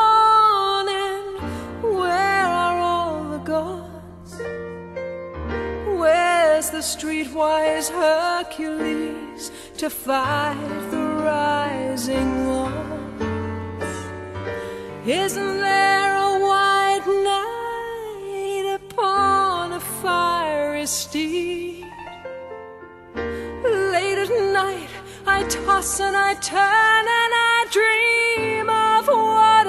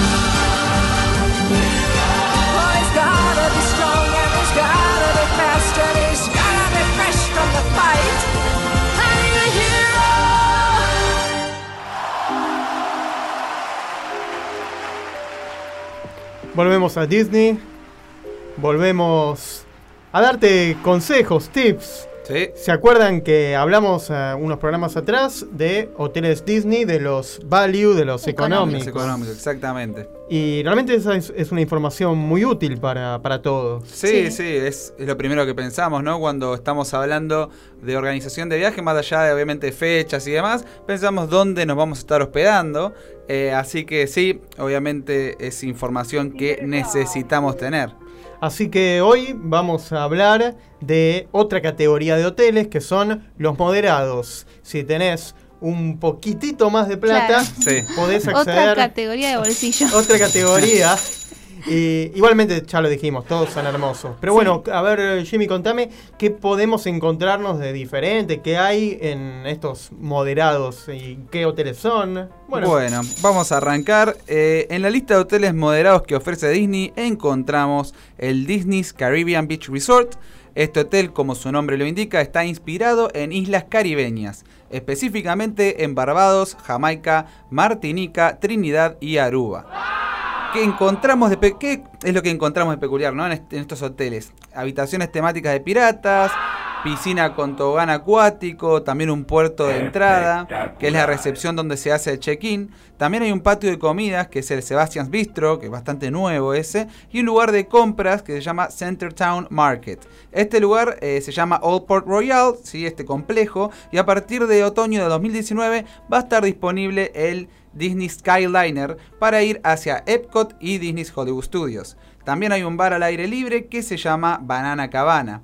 La tarifa de este hotel comienza en 234 dólares por noche, vista estándar, hasta 316 dólares, habitación pirata con vista al agua. ¿Sí? Esto estamos hablando, los precios, gente, obviamente son eh, hablando a hoy, Claro, ¿no? Porque eso va variando dependiendo de la temporada. Pero bueno, a, a lo que sería el precio de ahora es ese. este es eh, el hotel que está ambientado como Piratas del Caribe. Sí. Eh, tiene, tiene en realidad no como Pirata del Caribe, sino que tiene unas habitaciones que son sí, de sí, sí, piratas. de piratas. De piratas está. Eh, nosotros nos hospedamos justo en nuestra luna de miel. en una habitación pirata fue bastante raro porque yo intenté en realidad conseguir una de las normales, pero ya no había lugar, así que fuimos a una, a una habitación pirata, ¿no? Luna de miel bastante Rara. Y- No. particular, ¿Y digamos. hay pirata y princesa? ¿O No, solamente- solo pirata. Princesa hay en Princesa, otra. claro, en, en el de. Ahora que vamos a contar más tarde. Ah, bueno, Eh, pero, no, en el Port Orleans. sí. Riverside, no Riverside, French. claro. entonces- pero se puede decir que este entonces lo- es más para ir con chiqui- chicos hombres, digamos, porque Y a las nenas tiene- no les gusta tanto Y los por ahí si no le piratas. Sí. tanto los piratas, yo creo que en ese, en ese de- tema Jake el pirata hizo un poco para caer un poco también para el lado de las chicas, ¿no? Como de las nenas. Más allá de que está apuntado a un, a un público masculino. Igual la habitación no es que eh, tiene mm, cosas muy varoniles, por así decirlo. O sea, hay barriles de cerveza. O sea, por ahí es más para adultos que para niños. Sí, sí, el igual ojo, sí, eso es una de las cosas que ellos promocionan como una habitación. Si tenés niños fanáticos de los piratas, esta es ta- tu habitación, Claro. dicen en la página, digamos, ¿no? Y me pregunto, ¿cuál es la diferencia en la habitación con alguna del value que hemos hablado? Y en cuanto a habitación, en realidad no hay demasiada diferencia para nosotros. Eh, ahí es donde por ahí diría yo que si es lo que, lo que buscan ustedes es eh, comodidad en una habitación, no van a encontrar mucha diferencia entre un value y un moderado. Eh, lo que sí, el complejo es mucho más Claro. lujoso. O sea, el complejo tiene otra, otra, otra onda, ¿no? Porque así como hablábamos que los complejos económicos son más temáticos y apuntan más a una estética más eh, tirando hacia las películas animadas o, o- o la música y demás, estos no, estos ya lle- llevan hacia una tematización más que tiene que ver con países o zonas Claro. específicas. En sí, el confort, la verdad, según mi opinión, eh, ya sea en económico moderado, bueno, a los lujosos no hemos ido, ¿no es cierto? Pero tanto económico como moderado, más o menos la comodidad es la misma, la cama es la misma, el baño es el mismo. Sí. Lo que cambia son por ahí los amenities, como que tenés mayor cantidad de, de beneficios, por ejemplo las piletas son diferentes, como decía Jimmy, tienen toboganes. Sí, Em, sí, la pileta ahí del Caribbean Beach Resort es una, locura, por ejemplo. Así que digamos que no eh, eh, es la, se siente otra, otro aire, otro ambiente cuando uno sale de su habitación justamente. Claro. Tiene, tiene, por ejemplo, este tiene como una especie de, de, eh, playa artificial, una pequeña playita ahí con arena y todo. Un Así que un bar, sí. Y en cuanto a comidas, el otro día hablábamos de la diferencia de las Eso comidas sí. y demás. Sí. ¿Cómo es? Y Este Eso sí. Sebastián Bistró tiene que ver con el Sebastián Sí, de la- ese la es nuevo. Lo cambiaron hace muy poquito y la verdad es que nosotros no pudimos comer ahí porque, bueno, fuimos muy poco tiempo, fuimos uno- un par de días, dos o tres días nos hospedamos ahí. Sí. Y como saben, gente, si vas poco tiempo, vas a estar en los parques todo el día, volver a tu habitación para dormir y volver a salir a los parques. Pero lo interesante de estos hoteles es recorrerlos también por ahí, reservar a un restaurante si tienen el tiempo para hacerlo y conocer también un poco eh, la, la comida que ofrecen en estos hoteles, que es muy diferente a la que vamos a comer dentro de los parques. Porque, bueno, este Sebastián Bistro tiene mucha comida, obviamente, marítima, ¿no? Es medio raro porque estamos hablando de que es de Sebastián y vos te, te clavas un cangrejo, ¿viste? En el Claro. plato. Es como medio morboso. Pobre pero, Sebastián. pero está, la comida debe ser deliciosa. O sea, tiene mucha comida. Y en este que fueron, que la comida varía mucho entonces con eh, los menúes, Eh, con los nosotros com- económicos. claro, como no comimos en el Sebastián Bistro, comimos en el patio de comidas de ahí porque, bueno, eh, no, no, no teníamos todavía contratado el, el plan de comidas Sí, nosotros ahí. y aparte lo que nos había pasado era que eh, teníamos planea- planeado ir a desayunar el día que, perdón, a almorzar el Sí. día que nos teníamos que retirar del hotel y nos íbamos de crucero. Y creímos que nos iban a pasar a buscar a las 11 y nos pasaron a buscar a las 8 de la mañana. O sea, nos golpearon y fue como, ¿tienen las valijas hechas? Eh, Sí, Yo quería ir a Sebastián Bistro, me quedé con las ganas. Algún día iremos. Sí. Pero, pero yo sí, por lo que vi en videos, a mí me gusta ver muchos reviews de reseñas, digamos, de los restaurantes de Disney para saber a, ver a cuál ir y probar algún plato particular, ¿no? Claro. Y, y Sebastián Bistro yo vi videos y se ve muy buena esa comida. Así que sí, lo que vos me preguntás, eh, la calidad en, en lo que tiene que ver con cu- culinario es, es diferente. es vos. Bueno, Sí. ¿qué otros hoteles tenemos? Bueno, seguimos entonces con el Disney's Coronado Springs Resort. Este hotel se encuentra en remodelación actualmente. Está inspirado en los grandes exploradores, artistas, escritores y arquitectos españoles. Tanto dentro como fuera del hotel hay una combinación de influencias españolas clásicas con toques creativos de Disney y detalles modernos. Tiene piscina con tobogán, eh, piscina con tobogán acuático, perdón. Tiene un restaurante que se llama Toledo, donde se pueden dar el gusto se tentó Meli, perdón. Pueden dar el gusto de comer cocina gourmet de inspiración española. Además, además este hotel tiene un gimnasio disponible. Ah, se tienta mal. Perdón, perdón. Eh, Se tentó mal. pero no, no sé qué pasó. No sé, Eh, Chau, chau, adiós. No sé cuál fue el, el chiste. Dije pero, pis- pisita y esta semana. ah, en vez de piscinas. Claro, claro. Errores, cosas que pueden pasar en los vivos, pero esta se mata de risa. Me encanta porque yo la miro a los ojos, la tengo justo enfrente, gente. Es imposible evitar reírse porque cuando Meli se ríe, todos nos tentamos. Che, no se ríe. Pero bueno, sigamos. Este, eh, además, este hotel tiene un gimnasio disponible las 24 horas del día y una amplia gama de servicios de spa y belleza. Eh, Este lugar se, se, llama La Vida Health Club. Eh, a ver, dentro de este hotel hay ciertos beneficios exclusivos. Uno es el servicio Disney Signature Services, un recurso especial para huéspedes que permite hacer reservaciones VIP para hoteles, incluso para excursiones. Son agentes que te ayudan a planificar tus vacaciones. Esto viene a ser como algo muy eh, español, muy... Sí. eh, Sí. hablan- eh, habl- ustedes tienen que hablar en español. no sé, porque muchas- ¿no? claro, como pasó la otra vez con la princesa Sofía que decían... No, Sofía, no, la Eh, princesa, eh, la de princesa, Elena de Ávalo. Eso, Sí. que no habla español. Sí. Fue A un ver, fiasco. Hay mucho, hay mucho cast member, digamos, de habla hispana. Y yo creo, como decís vos, debería, Claro. debería haber. Si todo está ambientado en la cultura española, Sí. entonces... Para mí los empleados deberían ser españoles. Españoles. Españoles. sí. eh, eh, sé que hay un club también ahí. Sí. Eh, sí. Por otro lado, también hay un club que se llama el Kronos Club, que es un lugar informal e íntimo para descansar, relajarse y disfrutar de bebidas durante toda la estadía. Eh, este hotel cuesta por noche y por día la tarifa más baja, que son 245 dólares con 25 centavos la noche, hasta 1.554 dólares con 75 dólares la noche para 6 adultos, estamos hablando. Claro. Ah, bueno, está bien. Sí. Eh, este hotel tiene como transporte solo bus. Así que si tienen que irse hacia los parques, no es como el otro que hablamos que tiene ahora dentro de poco el Skyliner, en este caso solamente los buses. Me sigo quedando con los válidos, ¿eh? Me, Sí. me- me emocionan más por la temática y todo. Sí, sí, a ver, ahora vamos a seguir hablando y hay uno en particular que a mí me encanta. Sí, es Pero hermoso. el Disney Sport Orleans eh, Resort, que es en este caso el French Quarter, que es eh, está dividido en dos partes. Para quien no sepa, Disney Port Orleans es eh, un resort enorme que está dividido en French Quarter, que es este que estamos hablando ahora, que este hotel está inspirado obviamente en New Orleans. Tiene calles empedradas, lámparas a gas, balcones de hierro forjado y magnolias que evocan la época antes de la guerra civil y los coloridos personajes del Mardi Gras. Eh, también está el jazz que anima el ambiente y se puede pasear por el Sasagula River hasta Port Orleans Riverside. Eh, tenemos unos botecitos que nos trasladan de un, de un resort a otro, incluso a Disney Springs. Este hotel tiene una piscina con temática del Mardi Gras. También encontramos un club para escuchar un poco de jazz mientras tomamos un trago en el Scat Cats Club. Incluso hay paseos en carruaje tirado a caballos para cuatro adultos. Y las opciones de transporte en este hotel son bus y, como dije antes, un barco.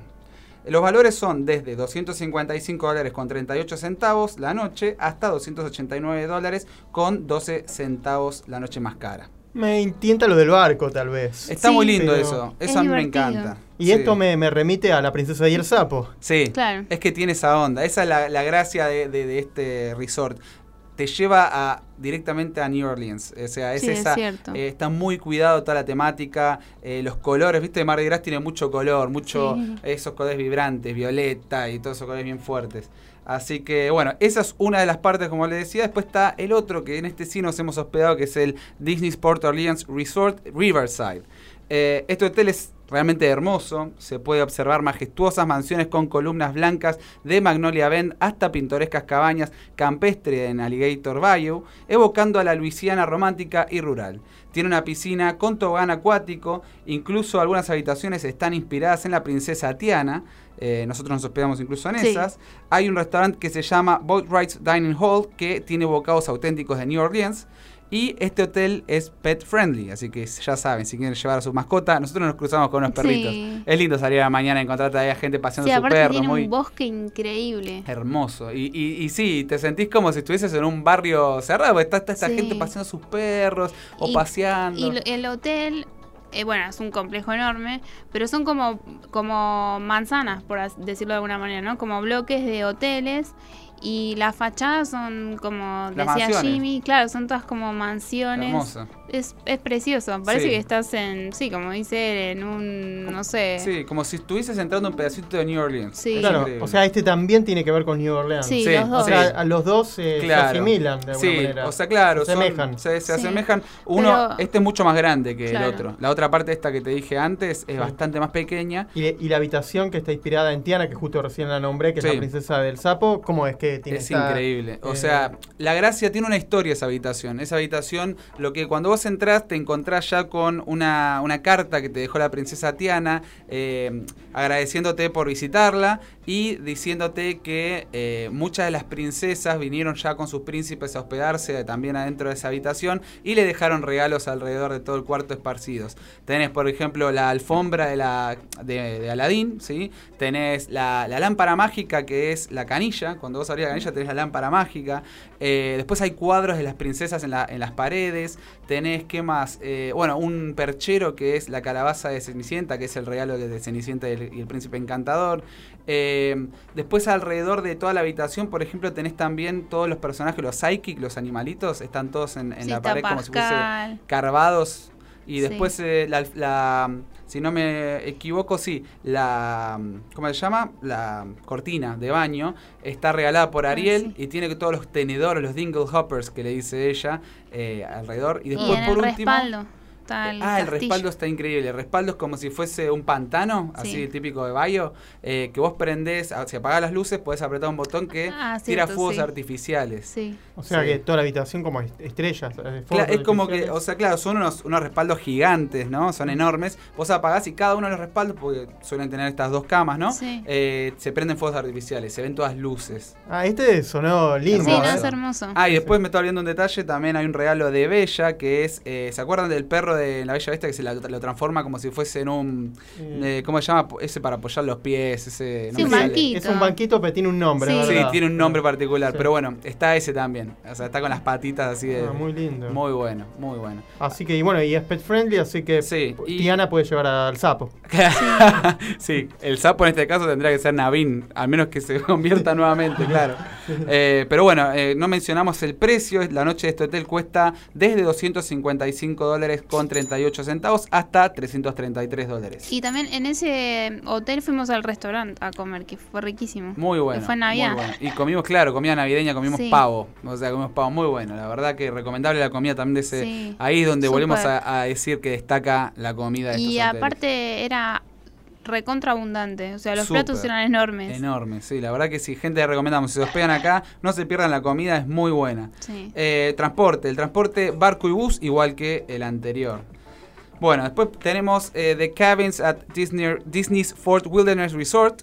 Eh, estas son cabañas que se pueden alquilar, que eh, en 750 hectáreas de pinos y cipreses, ¿sí? así que están rodeadas por, por un bosque. Se puede pedir por adelantado que te abastezcan de productos del supermercado y te lo dejan listos para cuando llegas. Se puede alquilar un carrito de golf para cuatro personas, tienen piscina con tobogán acuático y hay un espectáculo exclusivo que se llama Hoop Doo Musical Review junto con una comida campestre riquísima. Eh, así que sí, estos son unas cabañas, ¿sí? que si, si tienen ganas de sentirse por ahí más conectados con la naturaleza es una buena opción. Y este hotel sale desde 383 dólares con 62 centavos la noche. Eh, tiene como transporte barco y bus. Así que nada, esos son los, los hoteles que ofrece Está Disney. bueno ese para ir en familia de repente. Sí, sí, debe ser- sería una, una experiencia interesante para Sí. probar alguna vez, ¿no? Sería divertido ver qué tal. Pero no tiene las amenities que tiene un hotel, Claro. Me sorprende que sea incluso moderado, ¿no? Como Sí. lo consideramos Claro. moderado. Bueno, Pero, sí. eh, gracias por estos consejos. No, no, porque disculpen la- la- que me tenté, pero entre que Meli me hace reír y Oconi me hace reír con, lo- con los sonidos que pone, no podía parar. No podía parar. Así que.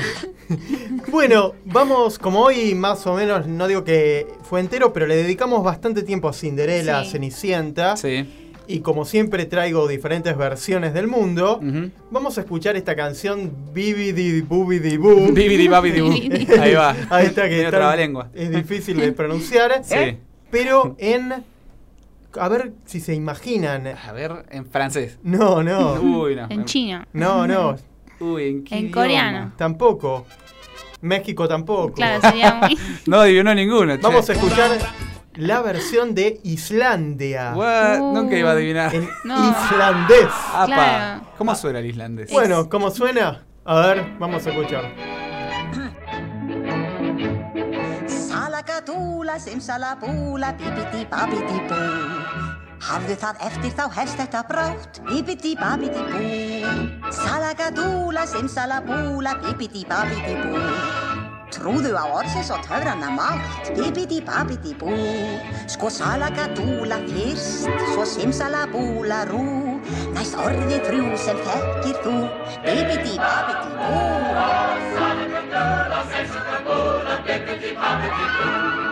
Hafðu það eftir þá hefst þetta brátt.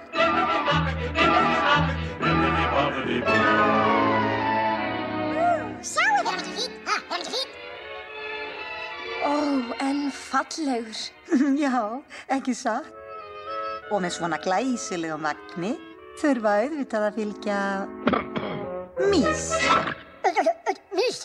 Ó, þetta er svo indælt. Já, við fáum greinilega fjóra fyrir vagnin. Á sprotan ég kann og ég spara ei hann. Bíbiti, babiti, nú.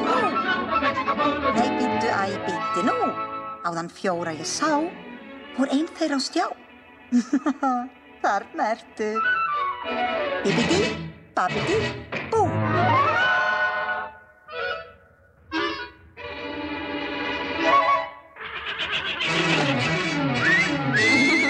Æ, einmingja Lucifer. Mátulegt á hann.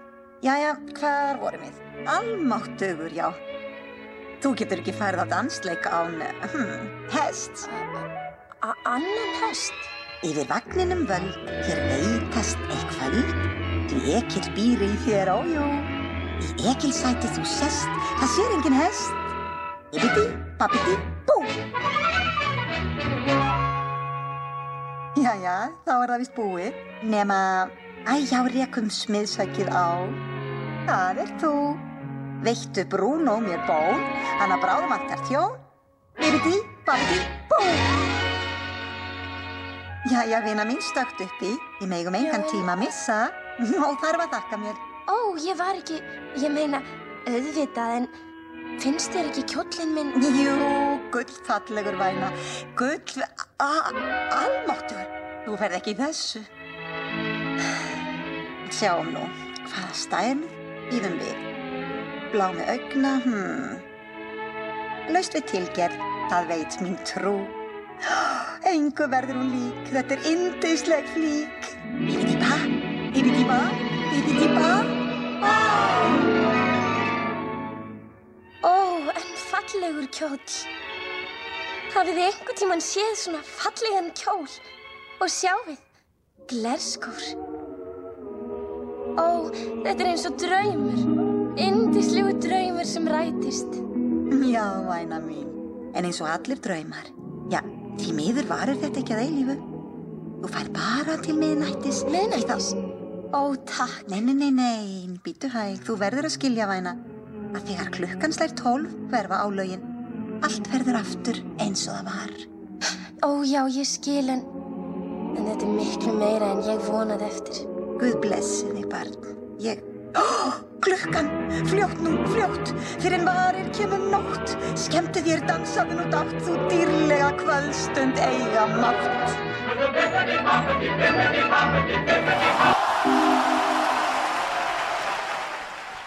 Estamos de regreso en el Reino Mágico y por supuesto tenemos más información, más cosas. Contame, Meli, ¿qué es esto de una cancha de básquet en la atracción Matterhorn? Sí, esta atracción es una montaña rusa de alta velocidad que se encuentra en Disneyland, California. Para los que no la conocen, es un trineo para seis personas. Eh, simula un ruidoso viento mientras subimos a 24 metros de altura en dirección a una helada cueva. Porque tengo entendido, yo no fui a esta atracción, pero tengo entendido que, entendido que Matterhorn es una montaña. Sí, sí. Em, tal vez es similar a la que está en Animal Kingdom, A Everest. A Everest. Eh, parece que es bastante diferente la experiencia. Ah, ok. Sí, sí, sí, pero claro, el concepto puede ser que sea similar, o sea, con respecto a una montaña, ¿no? Claro.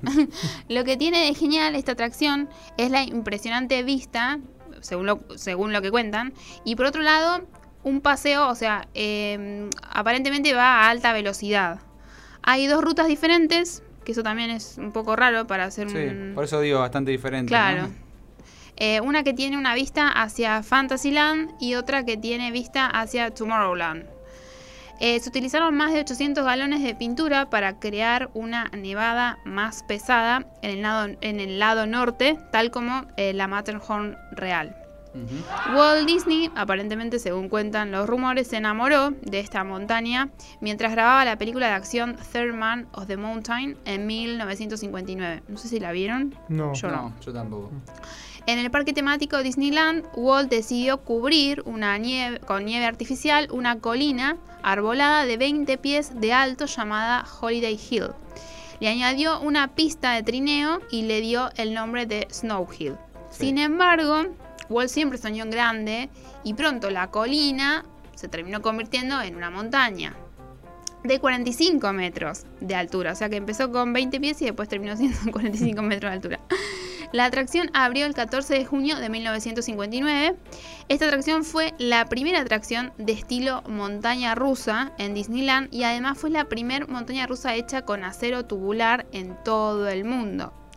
La emblemática atracción también es una atracción única, porque ningún otro parque Disney puede tener una montaña Matterhorn. ¿Por qué? No sabemos. ¿Será que por exclusividad? Eh, no sé si es por ahí por el tema de la altura, justamente de lo que permite. ah, no por el tema de los aviones de repente y todo eso. No sabría decirte. Igual eh, tendría que ver la altura porque sé que, por ejemplo, eh, Everest Claro. llegó al pico de altura máximo que puede llegar a tener una atracción dentro de los parques. Claro. No, no sé cuál es la altura que tiene Everest. Para poder comparar. Por algo ur- urbanístico, urbanístico de repente. Sí, Tal igual vez. al mismo tiempo me sorprende porque ahora que lo pienso bien, eh, el castillo de Disneyland lo tuvieron que hacer de esa altura justamente porque decían que no podían hacerlo más alto por, por una cuestión de, que estaba regularizado de esa Claro. manera, ¿no? Regulado de esa manera. Claro. Eh, y en Disney World sí se pudo dar más altura al castillo, por eso es que el castillo que vemos ahí es bastante más alto. Claro, tal vez por exclusividad. Puede para ser. que solo esté en Disneyland. Habría que averiguar. Dentro de la estructura, que ese es el dato curioso, por eso la- el título es cancha de básquet en la atracción Matterhorn, es que hay una media cancha de béisbol eh, e incluso también una habitación. Porque aparentemente cuando la estaban construyendo, los empleados, o sea, los constructores empezaron a jugar y bueno, y quedó ahí la cancha de básquet. Mira, sí. Y eh, hay que divertirse un poco mientras uno tanto trabaja, ¿no? Un poquito de juego no viene mal para descansar. Exactamente, es de básquet, no de béisbol. Claro, Ah, de claro. básquet. Sí, sí, sí, de Porque básquet. de con- béisbol sería un poco complicado. Claro, El béisbol es un, es un Corre, campo, claro, voy. tal cual. Miren qué, qué interesante. Y aparte, bueno, dio pie a las primeras montañas rusas entonces. Sí. Sí, nosotros la verdad es que cuando fuimos a Disneyland, eh, eso es uno de, de- de mis pendientes, eh, porque cuando fuimos eh, no estaba funcionando esta montaña rusa, estaba, porque no sé si te pasó a vos cuando fuiste, pero muchas veces cuando uno va a los parques se puede encontrar con el tema de que están en refacción. Claro, incluso estaba en refacción el castillo, que Claro. hoy comentábamos. El castillo estaba en refacción cuando fuimos nosotros Sí. también, así que nos, no Para nos los pudimos 50 años. sacar la foto, los 60. Los 60, no nos pudimos sacar la foto frente al castillo. Estar ahí en Disneyland, no puedes sacarte la foto del castillo. Claro, no, Sí, un es un tema. Pero bueno, buen dato. Sí. Y ahora, antes de entrar en la última parte del programa, porque bueno, hubo una consigna Sí, que respondieron bastante. sí. Estuvimos pidiéndoles a ustedes, eh, los seguidores en Instagram, que nos comenten qué les pareció el live action de Aladdin.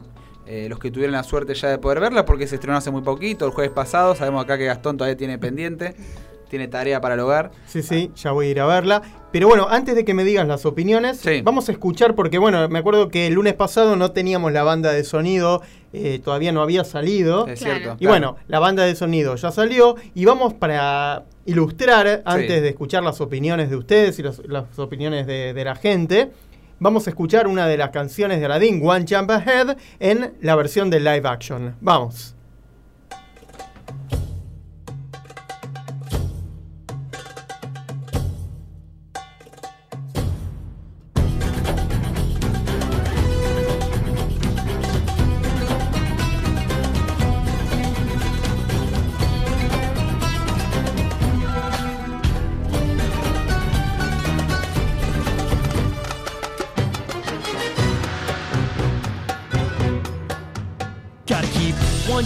Ahead of the bread line, one swing ahead of the sword. I steal only what I can't afford, and that's everything. One jump ahead of the lawmen, that's all, and that's no joke. These guys don't appreciate I'm broke.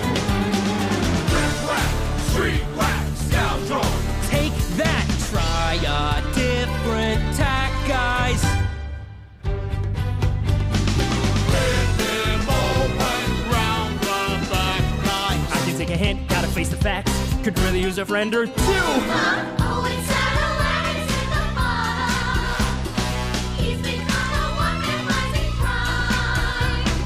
I blame parents, hasn't. Gotta eat to live, gotta steal to eat. Tell you all about it when I got the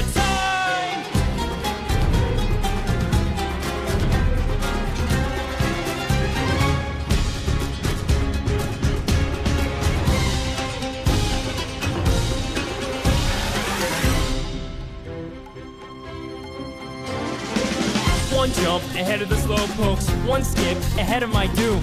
Next time, gonna use an arm to plume. One jump ahead of the hitmen, one hit ahead of the flock. I think I'll take still around the block.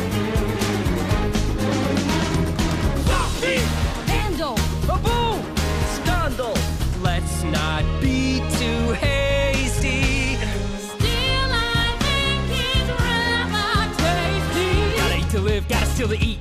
Otherwise, we'd get along. jump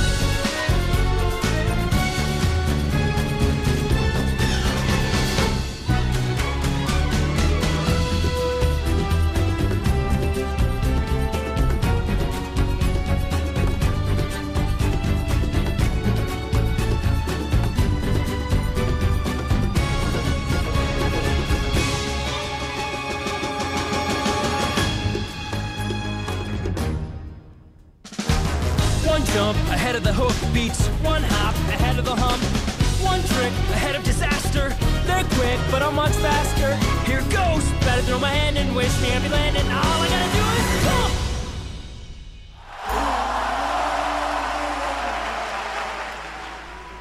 Bueno, vamos entonces a, a ver cuáles fueron las opiniones de los seguidores sobre este live action de Aladdin. Muy bien, vamos a arrancar con eso.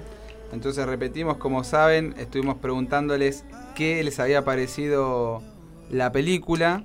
Y bueno, por suerte recibimos bastante respuesta. Agradecemos siempre que nos escriban.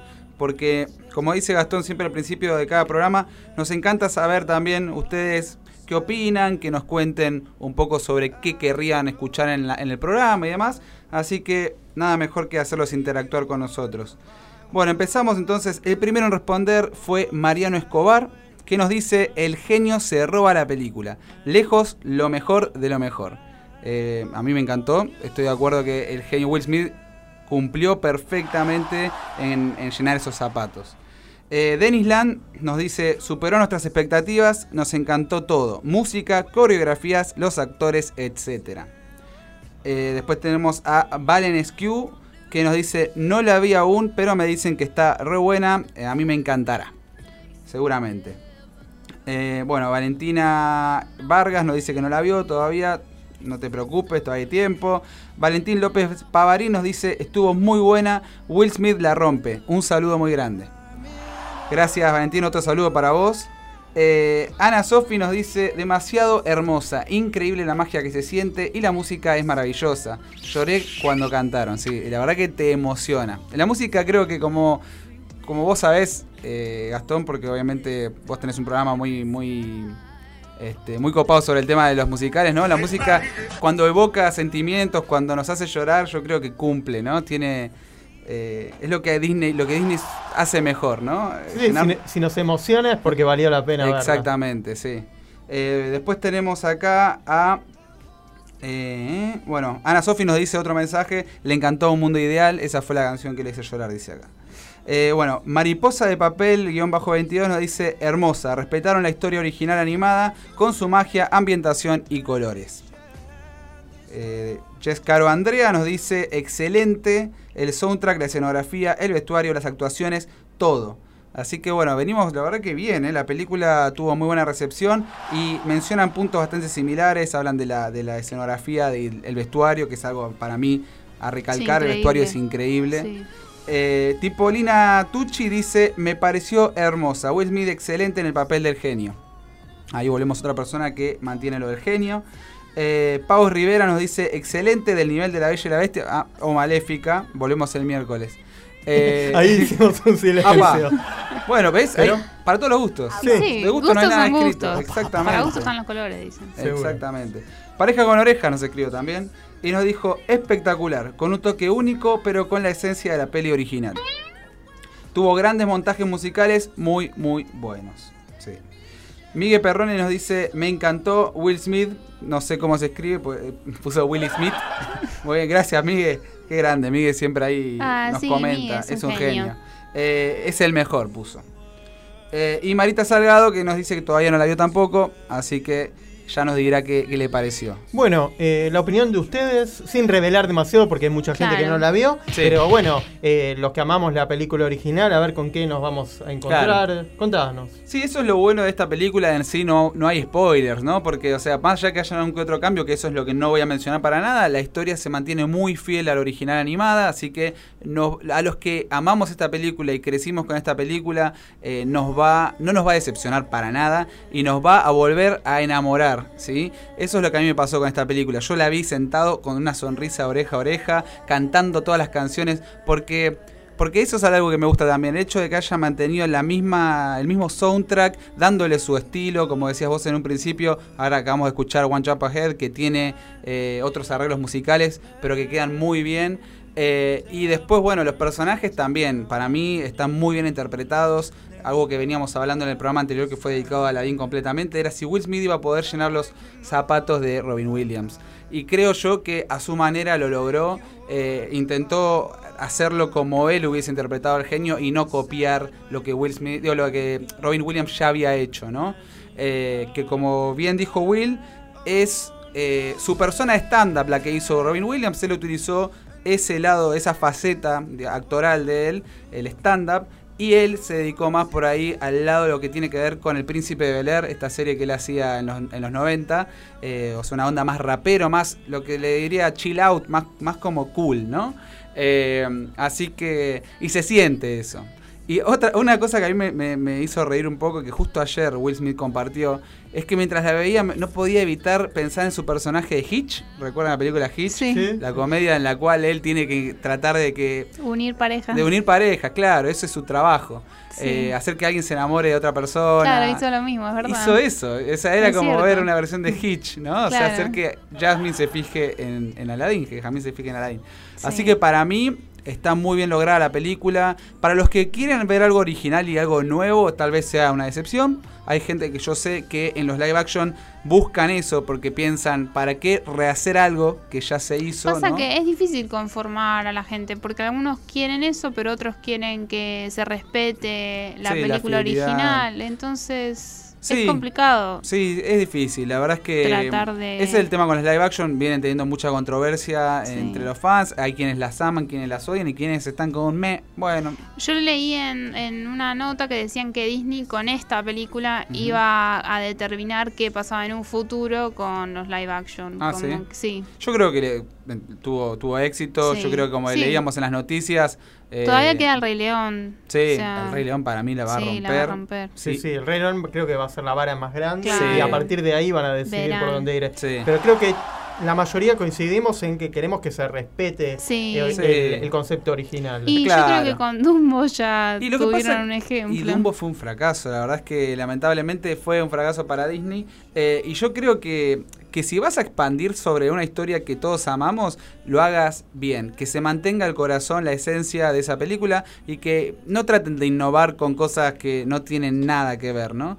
Eh, acá, por ejemplo, tiene unos bocadillos, como dije antes, no voy a mencionar, son nuevos, pero, eh, pero no se sienten fuera de lugar, exceptuando una canción. exceptuando Sí. una canción. Claro, Sí, igualmente la canción no está mal, pero no es de, de repente del tono de la película, Claro, de no, la onda de la estábamos hablando que la incorporación de la canción de Pasek y Paul, que son los autores del Gran Showman, Claro. es muy distinta al estilo musical de Alan Menken y Howard Ashman, que es más clásico. Sí. Esto es más pop. Y Sí. tal vez haya quedado el- lo que hablaban descolgado. Sí. de- dentro del concepto de la música de. Aladdin. Eh, la cantante que hace Jasmine, eh, Naomi Scott, Naomi Sí. Scott. eh, ella ya había trabajado en Lemonade Mouth. Sí. y es una gran artista, una gran cantante y es muy del pop. Sí. Entonces Claro. creo que eh, se adaptaron a ella y ellos Sí. que también son muy pop y tal Claro. vez eso es lo que terminó descolocando. Sí, sí, yo no pude evitar pensar en la canción This Is Me. This Is Me era, Sí, ¿no? This Is Me. Eh, Es cierto. es como que tiene... This Is Me es una canción también que, que dice acá estoy yo, ¿no? O sea, e- este soy yo y así me muestro. Y esta canción Claro. de, de Jazmín tiene mucho de eso, como de no me voy a quedar callada. Un mensaje fuerte eh, que yo sentí también con This Is Me, ¿no? De Girl Power, que también hablábamos antes de comenzar el programa, Sí. que Disney también está, que lo hizo con Avengers, está Sí. en esto de- del empoderamiento femenino y Sí. demás con muchísima fuerza. Está Sí. full, está full. eh, hay, hay momentos que por ahí se sienta un poco a presión, eh, pero no me parece que sea un mal camino, me parece a mí que es el camino correcto, siempre y cuando no se sienta como un abuso por ahí, ¿no? Donde haya, yo creo que lo que se tiene que intentar hacer es justamente poner eh, par a par eh, hombres y mujeres, ¿no? Es eso, que esa es la igualdad de género, ¿no? Sí, y obvio. es lo que tiene que buscar Disney, no irse ya ahora para el otro extremo, ¿no? Como ese no es el camino por ahí.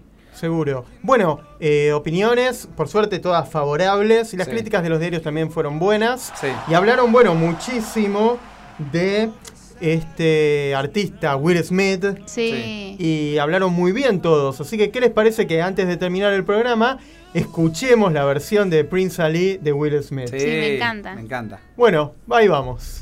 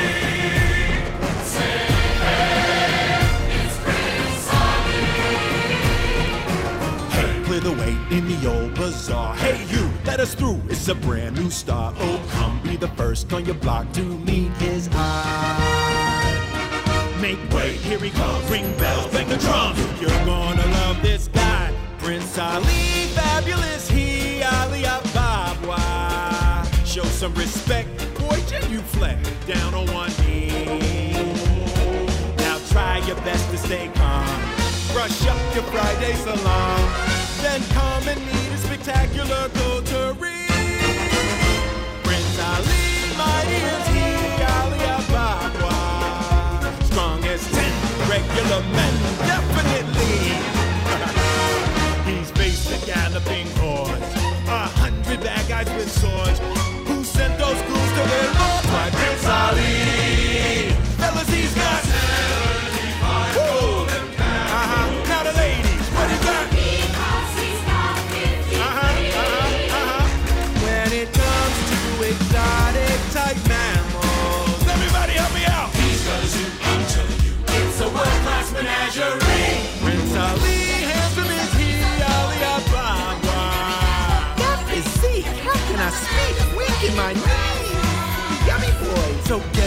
out in that square.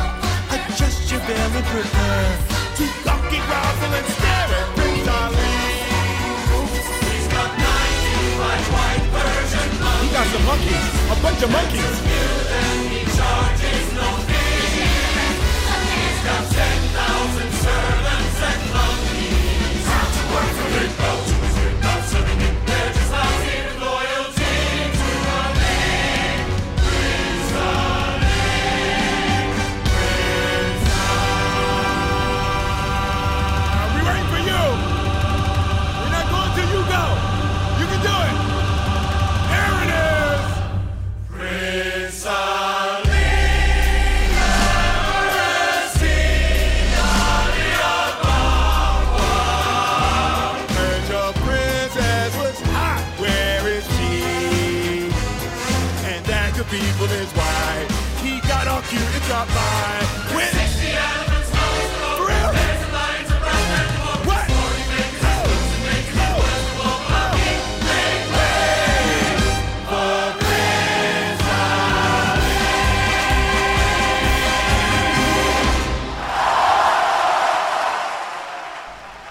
Bueno, ya estamos llegando al final de nuestro programa del Reino Mágico. Hemos hablado de todo.